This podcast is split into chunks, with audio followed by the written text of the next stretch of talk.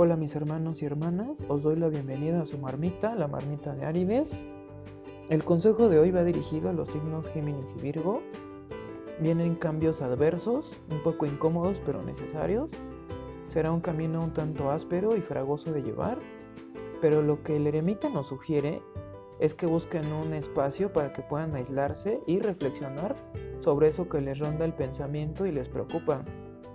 Pero no os preocupéis, hermanos míos, el arcano 19, la inspiración o el sol, dice que en esa empresa que les aguarda tendrán éxito y alegría.